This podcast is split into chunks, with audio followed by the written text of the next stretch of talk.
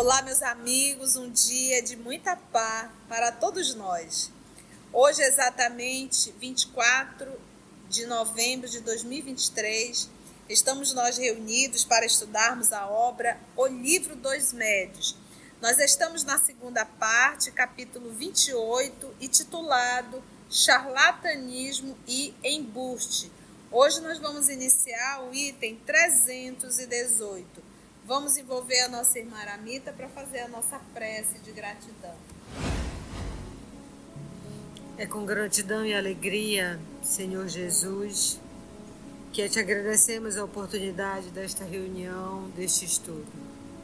Ajuda-nos na compreensão destes ensinamentos, para que possamos levar essas ideias que para muitas pessoas são novidades, são coisas inéditas, que possamos ser exemplo desses ensinamentos onde quer que estejamos, a orientar, a esclarecer e a seguir, não só com o intelecto, mas com as nossas atitudes, esses ensinamentos, essa postura que Kardec nos ensina, tão correta, tão maravilhosa de estudo, de acolher qualquer espírito que venha, para depois, acima de tudo, verificar e usar o bom senso e a sua razão.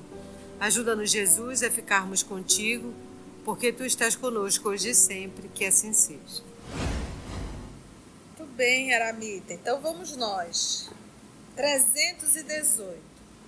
Nem todos os fenômenos espíritas são igualmente fáceis de imitar. Então, olha só, nem todos os fenômenos espíritas são igualmente fáceis de imitar. Havendo alguns que evidentemente desafiam a habilidade da prestidigitação. Prestidigitação é, é o, a magia, o mágico, né? Havendo alguns que evidentemente desafiam a habilidade da prestidigitação. Tais são, notadamente, o movimento dos objetos sem contato, a suspensão dos corpos pesados no espaço, as pancadas de diferentes lados, as aparições e etc. Porque, por exemplo, o que, que o professor Allan Kardec fazia? Ele, não só ele, eles faziam um teste. Eles pegavam uma mesa. Era, olha como eles faziam os testes, porque quando a gente estuda o livro dos médios, lá no sistema, então teve aquele sistema da alucinação que eles acreditavam que as pessoas estavam tendo uma, uma alucinação, que na verdade a mesa não se movimentava nem nada. Mas o que, que os espíritos faziam? Por isso que ele diz que era mais difícil. A mesa ela se levantava, ficava mais ou menos a 2, 3 metros de altura, e para comprovar que aquilo não era uma alucinação, a mesa soltava, pô, e ela quebrava toda no chão. Então não tem como dizer que era alucinação. Ou alguns pesquisadores passavam debaixo da mesa para verificar que não tinha absolutamente nenhum fio, nada segurando. E ficava debaixo da mesa mesmo.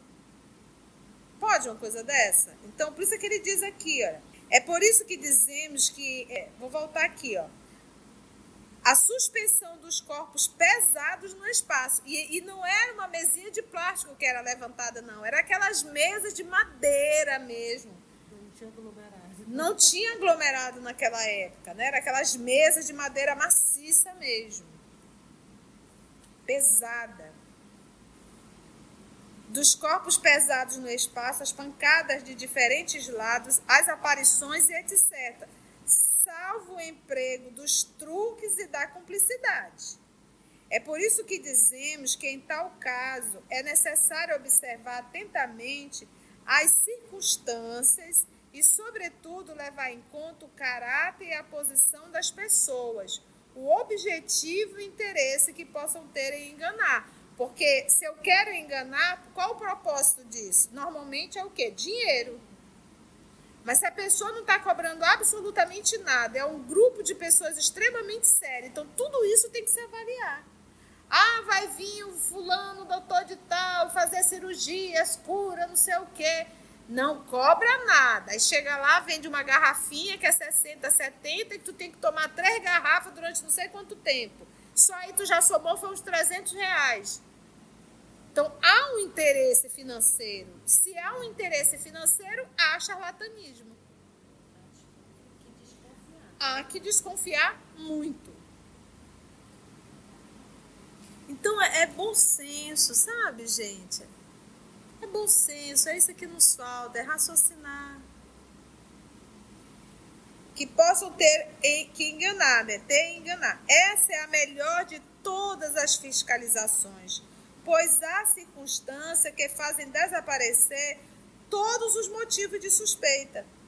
Julgamos, pois, em princípio, que se deve desconfiar de quem quer que faça desses fenômenos um espetáculo ou objeto de curiosidade e de divertimento, e que pretenda produzi-los à sua vontade e em data certa, conforme já explicamos. Olha que interessante. Julgamos, pois, em princípio, que se deve desconfiar de quem quer que faça desses fenômenos um espetáculo.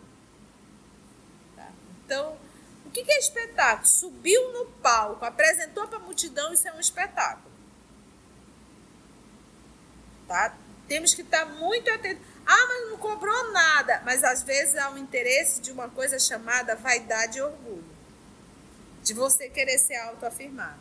Então, eu, particularmente, sou altamente contra essa história de médio, tá subindo o palco, fazer a prece, da prece já fazer uma incorporação. E ali a multidão toda olhando. E isso virou moda há um tempo. Graças a Deus, eu não tenho visto mais. Porque basta um começar e os outros vaidosos também querem fazer. Porque querem também subir no palco. Então, não é para isso. Não vamos fazer fenômenos um espetáculo ou objeto de curiosidade e de divertimento e que pretenda produzi-las à sua vontade e em data certa. Porque se você quer fazer um espetáculo contando com os espíritos, a gente já estudou bastante isso. É algo muito estranho, porque os espíritos não estão à nossa disposição no dia tal e na hora tal que a gente marcou. Nunca será demais repetir que as inteligências ocultas que se manifestam têm suas suscetibilidades e fazem questão de nos provar que também gozam de livre-arbítrio e não se submetem aos nossos caprichos. Aí pede para ler lá o item 38. Então, os espíritos não são nossos escravos. Uma coisa é nós nos reunirmos para estudarmos, nós nos reunirmos para fazer um processo de desobsessão, atendimento aos nossos irmãos. Então, é um grupo se unindo para fazer o bem, mas para interesses particulares, para interesses financeiros, aí é brincadeira, né? Basta que assinalemos alguns subterfúgios empregados ou que se podem empregar em certos casos para prevenirmos contra a fraude os observadores de boa fé. Quanto aos que se obstinam em julgar sem aprofundarem as coisas, seria tempo perdido tentar mudar-lhes as ideias. Então, quanto aos que se obstinam em julgar sem aprofundarem as coisas. Eu digo isso. Para você abrir a boca para falar de um assunto, se dê pelo menos o trabalho de conhecer bem o assunto. Né? Então, se quiser falar de Espiritismo, se sente e estude o Espiritismo para você poder emitir qualquer opinião. Às vezes a gente está fazendo evangelho, o Abner agora é responsável em pegar as perguntas e ele me manda. Aí ele disse, tia, no finalzinho, a última mensagem veio essa pergunta. Quando eu olhei, eu disse, Abner, esta irmã não estava no início do Evangelho. Porque essa pergunta foi explicada no início do Evangelho. Então, você chega na metade e ainda se dá o direito de querer questionar. Então, não seja apressadinho e um ato de humildade é bom. Deixa eu ouvir tudo para ver se isso pautado o tema não foi falado. Então, acho que para tudo, antes de se perguntar, e antes de se criticar, nós temos que verdadeiramente primeiro buscar. Né? Busca, avalia, verifica. Não conseguiu? Ou então, às vezes, a gente está com tema, a gente está lendo, mas a gente não está conseguindo compreender. Olha, eu estou aqui com o texto, eu estou lendo, mas eu não estou conseguindo compreender. Então vamos lá tirar dúvida. Às vezes a pessoa diz assim: ah, mas Fulano falou que o Espírito de verdade não é Jesus. Você já se deu o trabalho de, de, pesquisar dentro das obras espíritas o que se fala do Espírito de verdade? Eu já me dei esse trabalho de pesquisar nas obras básicas e subsidiárias psicografadas por Francisco Cano Xavier. Então eu não tenho dúvida, mas eu não tenho como passar a minha fé para você. E a minha fé, eu construí essa certeza pautado nos estudos. Então, para eu saber que Jesus é o Espírito de verdade, e eu não tenho absolutamente nenhuma dúvida, eu busquei isso nas obras básicas. Então, nós temos sim que nos dar o trabalho de estudarmos para construir a nossa fé raciocinada. Vamos mais um pouquinho? 319. Eu vou pedir a ajuda da Carlinha para ler um pouquinho para mim. Que é... 319. Um dos fenômenos mais comuns é o das pancadas vibradas na própria substância da madeira, com ou sem movimento da mesa, ou de outros objetos empregados. Esse efeito é um dos mais fáceis de ser imitado, seja pelo contato dos pés, seja provocando pequenos estalidos no móvel. Há, porém, um pequeno artifício especial que convém desvendar. Basta que uma pessoa coloque as duas mãos espalmadas sobre a mesa e tão aproximadas que as unhas dos polegares se apoiem fortemente uma contra a outra. Então, por meio de um movimento muscular imperceptível, provoca-se nelas um atrito que produz um ruído seco, apresentando grande analogia com o da tipologia íntima. Esse ruído repercute na madeira e produz completa ilusão. Nada mais fácil do que fazer que se ouçam tantas pancadas quanto se queiram, o rufo do tambor, etc. Responder a certas perguntas por um sim ou por um não, por números ou mesmo pela indicação das letras do alfabeto. Então você vê, você vê que o professor Allan Kardec ele conhece as artimanhas. Ele disse, olha, o fenômeno existe? Existe. Ele observou muito. Observou muito, mas existe também o embuste e o charlatanismo. Né? Olha que interessante. Diz até como fazer. Diz até como fazer, explica direitinho. Entretanto, é muito simples descobrir a fraude, desde que se esteja prevenido.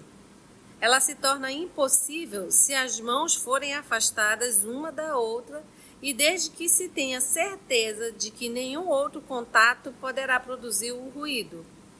Além disso, as pancadas reais apresentam a, característica de mudarem de lugar e de timbre à vontade, o que não acontece quando devidas à causa que assinalamos ou a qualquer outra causa semelhante. Tanto isso é verdade que as pancadas deixam a mesa para se fazerem ouvir em outro móvel com o qual ninguém se acha em contato, nas paredes, no forro, etc., e respondem a questões não previstas. Então, quando ele está dizendo que ele dá aqui no começo, quais são os fenômenos que são mais fáceis de imitar, são aqueles onde há, há contato com o móvel. Ele diz quando não tem contato com o móvel, quando é um, uma aparição, esse é mais difícil. E aí ele diz aqui, no 319, que as pancadas é o, é o mais comum.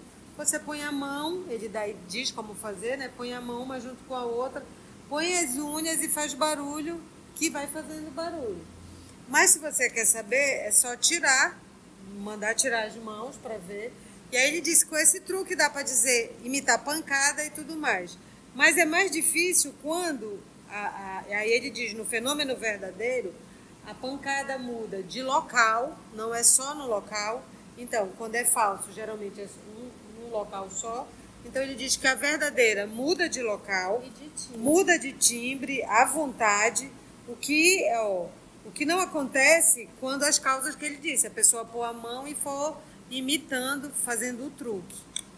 E também responde a perguntas inesperadas. 320. A escrita direta é ainda mais fácil de imitar, sem falar dos agentes químicos bem conhecidos para fazerem que em dado tempo a escrita apareça numa folha em branco, o que se consegue evitar com as precauções mais vulgares. Ou seja, comuns, né? Só trocar o papel, leva o papel de casa, não aceita qualquer papel. Pode acontecer também que alguém substitua um papel por outro mediante a hábil escamoteação. Poderia suceder ainda que o interessado em fraudar soubesse desviar a atenção dos outros enquanto escreve habilmente algumas palavras. Alguém nos disse ter visto uma pessoa escrever assim com um pedaço de ponta de lápis escondido debaixo da unha. Nossa! é muita vontade de enganar, né? E aí ele dá, ele diz que essa escrita direta é a mais fácil de imitar. Até porque com, com. Não lembra? Não sei se vocês de quatro mais fizeram essa brincadeira da tinta invisível. Sim, sim, sim. Que sim. você escreve, não aparece nada. E depois aparece. Aí depois de um tempo aparece, aparecem as letras, a frase que se é, escreveu. É. Então, se isso a gente tinha como brincadeira de criança, naquela época que estava aparecendo e disse, olha, esse é o mais fácil, as pessoas podem fazer, podem trazer já o papel preparado de casa, como disse a Carla, e aí é fácil de imitar. É. O professor ele fazia até assim, ele pegava uma folha em branco, dobrava e colocava dentro do cofre. E fazia a pergunta. Depois ele pegava, estava ali a resposta. Ou então colocava sobre um objeto bem pesado mesmo, né? E é interessante como os espíritos fazem, né? Eles, eles costumam movimentar, por exemplo, os médios, eles colocavam a mão sobre a mesa, assim. Eles achavam que era necessário, depois descobriram que não era necessário, né? Eles colocavam, depois eles colocavam o dedinho, eles foram inventando, foram verificando que até entender que não precisava. Mas eles colocavam a mão assim, só que às vezes o estalido era em outra mesa, ou como ele fala, até mesmo no forno. Porque o próprio Kardec passou por isso, né? Ele escrevendo lá e começou o toque, toque, toque, toque. E não o mesmo tipo, né? Assim, aquela batida assim. É. Podia bater assim, assado é. lá na é. frente, né? Como o bufo de tambor. Mas o que eu acho legal é ele dizer, gente, tem que estar atento, porque existe mistificação, existe embuste. Dá para imitar. Dá para imitar. Então a gente tem que estar muito atento, né? E aí que os críticos erram muito porque diziam que ele era ingênuo, né? É. E na verdade ele era muito. A pessoa não conhecia o trabalho dele, na verdade. Muito esperto, porque ele era bastante criterioso, né? 321. O fenômeno de transporte de objetos também se presta à trapaça. Qualquer pessoa pode ser enganada facilmente por um escamoteador mais ou menos hábil, mesmo que não seja profissional do ramo. No parágrafo especial que publicamos mais atrás, no item 96, os, pró os próprios espíritos determinaram as condições excepcionais em que ele se produz devendo-se concluir que a sua obtenção facultativa e fácil pode, no mínimo, ser tida por suspeita. A escrita direta está no mesmo caso. Esses fenômenos de, de transporte de objetos, ou mesmo ele diz, a mesa suspensa, como diz a, a tia já falou, né? Você tinha que fazer, passar a mão por baixo, fazer alguém para verificar se não era uma imitação. Porque é fácil você imitar essas coisas, você fazer um truque com isso. E ele diz: olha, fazer um, um objeto aparecer, né? fazer uma coisa mudar de lugar. Com truque de espelho, tem uma coisa que a gente ia muito no circo ver, que é truque de espelho, que é a, a mulher que virava macaco, né? A gente, quando era criança, ficava assim, oh, como é que isso acontece, né? Nada, isso era só um truque de espelho e, dava para ver, mas a gente não conseguia. E aí o, o Kardec não, observando, disse assim, não, olha, isso aí dá para fazer. Então, transportar uma coisa do lugar para o outro, com truque de espelho, com linhas invisíveis, isso dava para fazer. É, e eu também me recordo do programa de televisão que tinha um, um, um padre que se prestava a desvendar esses mistérios. E aí tinha mostrava se acontecia aquela coisa, aquele fenômeno, mas ele mostrava no quarto ao lado um, um, um filho que estava mexendo ali na casa. Então tem os truques, mas aí jogado tudo no lixo, né? Mas não é assim, tem é. os truques e tem as realidades. Porque esse é que é o problema. A pessoa, um dito pesquisador, vai num local desse, detecta o erro, aí o que, que ele faz? Generaliza. Esse que era o problema. É contra esse que Kardec ia e combatia. Mas aqui no livro dos médios, falando de transporte, nós vimos aquele caso daquelas três senhoras. Lembra das três senhoras fofoqueiras? Era as fofoqueiras. Mas olha o que, que os espíritos faziam: tiravam de dentro do armário delas roupas, jogavam sobre os telhados. Isso é fenômeno de transporte. E quando começou a aparecer cortada, aí ficou mais difícil, né? Imagina cortar as, as roupas, fica muito mais difícil. E eu me recordo, eu como uma experiência particular, de uma, aquela famosa jovem, que eu, que eu, a contato mediúnico que eu tive dentro do, do centro, e o espírito que se comunicou dizia assim: eu escondi a medicação dela para ela não tomar. Então você parece, mas como que ele escondeu, né? Então ele, ele, nem ele sabe explicar, ele acha que ele escondeu. Ele, na cabeça dele ele escondeu, mas ele envolve ali com uma substância e realmente fica sem ninguém enxergar. Quando eu estive em Macaé, no Rio de Janeiro, é que eu fui conhecer o centro espírita que era do, do Peixotinho, e lá eu conversei com uma senhora que participava das reuniões. Ela dizia assim que os espíritos pediam sempre que deixasse flores nos jardins, um jardim de flores. Porque ao final da reunião, o que, que os espíritos faziam? Pegavam uma flor de lá, traziam e jogavam as pétalas, as pétalas em cima da mesinha que eles estavam ali. Então esse também é um fenômeno de transporte, né? Ele transportava algo do local próximo. Mas tem casos de transporte até de coisas que não tem naquele lugar, vai ter em outro lugar. É complicado. Mas é um fenômeno autêntico, autêntico mas existe também em Bursa. 322. No capítulo sobre médiums especiais, mencionamos, de acordo com os espíritos, as aptidões mediúnicas comuns e as que são raras. Deve-se, pois, desconfiar dos médios que pretendam possuir estas últimas, as raras, com muita facilidade, ou que ambicionem dispor de múltiplas faculdades, pretensão que só muito raramente se justifica. Não tem médio especial toda hora, né? É, olha, porque no capítulo sobre os médios especiais mencionamos de acordo com os espíritos aptidões mediúnicas comuns e as que são raras. Então, médios e médios. Por exemplo, médio para evocação é comum? Não, é raro. Médios para evocações, particularidades é raríssimo. Médio vidente é raro. Médio vidente também é raro. Médio de cura. Médio de cura. Deve-se, pois, desconfiar dos médios que pretendam possuir estas últimas com muita facilidade. Médio de efeito físico. Vamos pegar um médio que tem a capacidade de doar fluido para a escrita direta. Isso é comum? Não. É raríssimo. Então desconfie. Pretensão que só muito raramente se justifica. Vamos finalizar a 323. As manifestações inteligentes são, conforme as circunstâncias, as que oferecem mais garantias. Entretanto, nem mesmo essas escapam à imitação, pelo menos no que se refere às comunicações banais e vulgares. Pensam alguns que estão mais seguros com os médios mecânicos, não só pelo que respeita à independência das ideias, como também contra os embustes. É por essa razão que certas pessoas preferem os intermediários materiais. Pois bem, isto é um erro. A fraude se insinua por toda parte e sabemos que com habilidade se pode dirigir à vontade até mesmo uma cesta ou uma prancheta que escreve com todas as aparências dos movimentos espontâneos.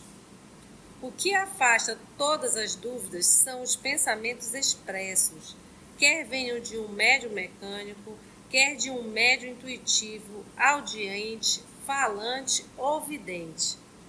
Há comunicações de tal modo fora das ideias, dos conhecimentos e mesmo do alcance intelectual do médium, só por efeito de estranha ilusão, alguém poderia atribuí-las ao medianeiro. Reconhecemos que o charlatanismo dispõe de grande habilidade e vastos recursos, mas ainda não lhe descobrimos o dom de dar saber a um ignorante, nem espírito a quem não o tenha. Em resumo, repetimos: a melhor garantia está na moralidade notória dos médios e na ausência de todas as causas de interesse material ou de amor próprio capazes de estimular neles, nos médios, o exercício das faculdades mediúnicas que possuam, visto que essas mesmas causas poderiam induzi-los a simular as faculdades de que não dispõem. Fantástico, né? Então, então, lógico, né? O que ele fala com muita frequência nesse capítulo inteiro. Todo fenômeno pode ter imitação, pode ter fraude. Então ele disse: a fraude se insinua por toda parte. Às vezes a pessoa nem quer, mas se tem um interesse, ela, e os espíritos não são empregados de ninguém, como ele diz, os espíritos gostam de mostrar que eles também têm o um livre-arbítrio. Então, uma hora a pessoa que tem algum interesse, seja material, seja de projeção, seja de fama, vai estar abandonado e ele vai ter que fazer, inventar uma coisa. E aí ele diz, ele sempre diz esse capítulo inteiro, o que preserva um, um fenômeno, a primeira coisa, não tem interesse, né? Interesse de, de, de coisa nenhuma. Né? Mas mesmo que não tenha interesse nem material, nem material, qualquer outro interesse, o estudo de quem está observando. Observar e não aceitar qualquer fenômeno como sem, sem olhar, sem estudar, sem ter uma contestação. Que ele diz e é, o que afasta é, é olhar os pensamentos de quem se comunica. E aí ele diz, né, tem, tem pensamento que a gente sabe claramente que aquele médium não tinha ideia nem disso. Eu me lembro do Chico que quando ele psicografou uma vez, uma história dele da Mana, ele psicografou e vinha a palavra metapsicose, né? Aí ele encontrou uma senhora disse que estava toda amarela e a senhora perguntou para ela: "O que é que tu tem?" Que estava Aí eu acho que eu estou com metapsicose. aí o Chico, aí o Chico Emmanuel apareceu para ele. Você pare de falar as palavras que eu digo, vai estudar. Então, ele nem sabia o que era, né? Ele psicografa. Eu acho que eu estou com metapsicose. E é exatamente isso. Dentro do movimento espírita, o médio ele, ele passa por, esse, por essa insegurança e pelo medo, né? Quando a gente lê isso aqui, charlatanismo, embuste, o que você caracteriza de charlatanismo de embuste? Existe o interesse material, tá? Então nós não podemos falar um médio dentro da casa espírita que está carregando as suas dúvidas, ah, ele é um charlatão, ele é embusteiro. Não, não é assim. Não, não é, não é esse, essa terminologia que se deve usar. Então, o charlatão e embusteiro, ele faz por por interesse, tem propósito, ele calcula, ele mente mesmo, ele imita. Então é todo um processo, não é o. Então eu não posso chamar o médico dentro do centro espírita de um embusteiro, de um charlatão, tá bom? O que, que acontece dentro, da, dentro do centro espírita? O que, que acontece com nós, os médios, que estamos exercitando a faculdade mediúnica? Então, o que, que nós aprendemos? Aqui o Kardec falou algo interessante, que ele diz assim, um médio que não tem lá essas intelectualidades todas e de repente vem uma comunicação, vamos pegar o nosso Chico, tinha quarto ano primário, certo? Qual foi o primeiro livro escrito pelo psicografado por Francisco Cândido Xavier? Parnásulo de Além Túmulo. O que consta dentro desse livro? poesias, poemas, trovas, versos. É fácil escrever poemas, trovas, versos? Não. A maneira de cada um, de cada poeta? Não. É dificílimo. Não é só rimar, tem técnica, tem regra. A quantidade de parágrafos, a quantidade de estrofes, tudo isso é calculado. Então, a primeira obra do Chico, que parece assim, ah, Parnaso de Túmulo, é uma obra para testificar a faculdade mediúnica dele. Então, frente a isso, há que duvidar. Se você conhecer lá Augusto dos Anjos e for ler como está lá, meu Deus, é Augusto dos Anjos. E tantos outros que estão ali, cada um escrevendo a sua maneira. Então isso. Nossa, são vários, cada um usando a sua técnica, a sua técnica de e o seu tema de preferência. Exatamente. Tem umas lá que, meu Deus. Então, aí testifica, não, é realmente mediúnico, tá, tia? Mas nós dentro da casa espírita não temos essa, essa faculdade é, excepcional de um Francisco Cândido Xavier.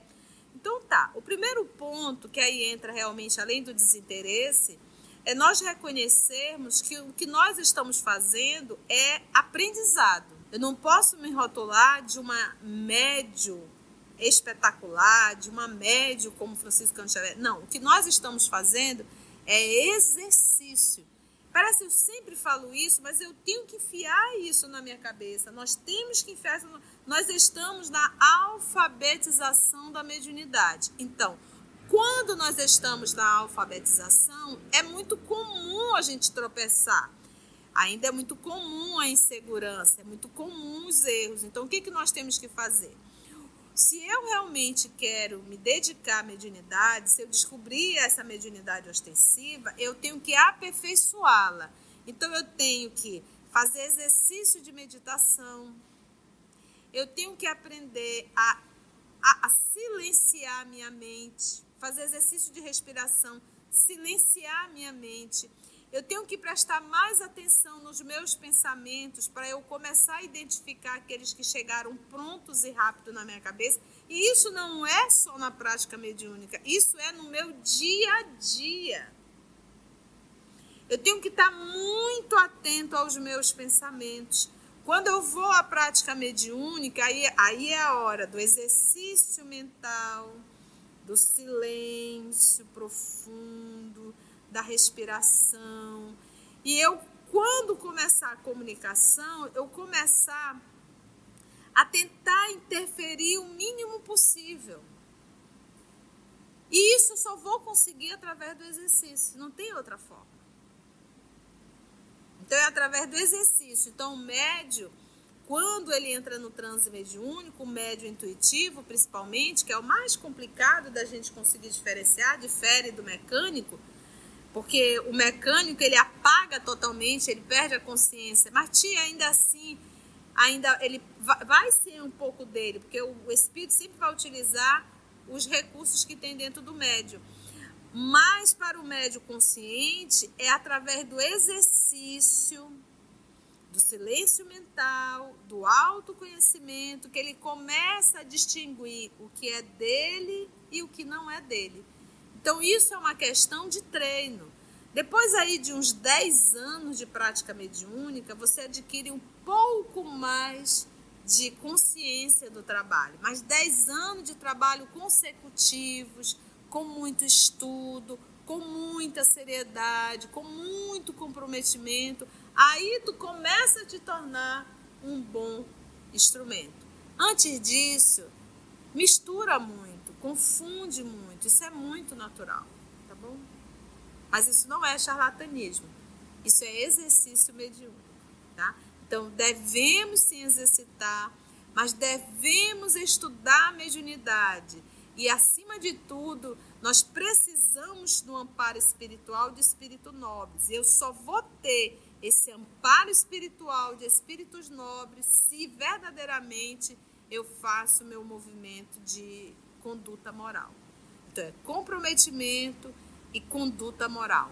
Aí sim, tá prontinho para gente, para nós, ao decorrer desses, dessas décadas, nos tornarmos bons médios. Foi bom? Foi. Gente, nós praticamente finalizamos o livro dos médios. O que nós iremos estudar agora são as reuniões e sociedades espíritas. Vamos sentir um pouco na revista Espírita, porque aqui ele vai mostrar as reuniões que eram realizadas, a forma, né, a influência do meio, assuntos de estudo, rivalidade entre as sociedades. E aí, por último, vamos para os regulamentos da Sociedade Parisiense de Estudo Espírita. E aí temos as mensagens apócrifas. Que bom, né? Vai ser uma sensação de alegria, né? De mais uma obra completa. Então, se você chegou aqui já no finalzinho, vai no canal, entre em playlist. Lá no iníciozinho, você vai encontrar desde o estudo do número 1 um da introdução de Livro dos. Se você chegou até aqui o final, deixa seu comentário.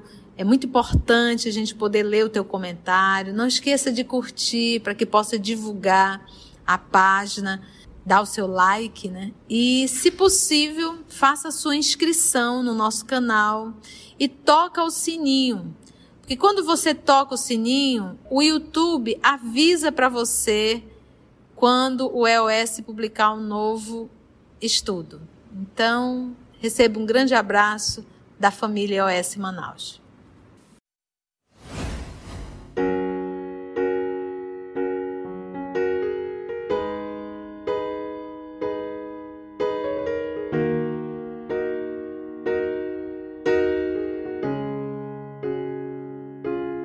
Antes de orarmos em agradecimento, vamos ouvir algumas considerações da tia que destacamos neste estudo para a reflexão dos ensinamentos. Vamos aos destaques da tia?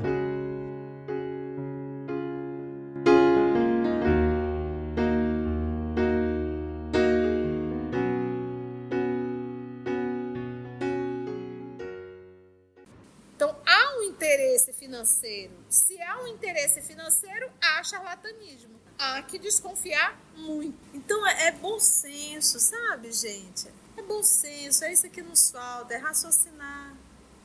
Então nós temos sim que nos dar o trabalho de estudarmos para construir a nossa fé raciocinada. O que você caracteriza de charlatanismo de embuste? Existe o um interesse material. O primeiro ponto, que aí entra realmente além do desinteresse, é nós reconhecermos que o que nós estamos fazendo é aprendizado.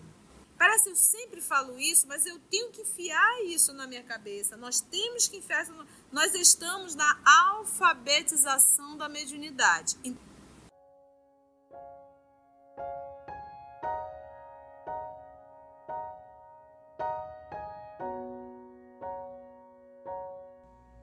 Assim, concluindo o nosso estudo de hoje e agradecendo o nosso Mestre Jesus por mais este momento de aprendizado, vamos orar?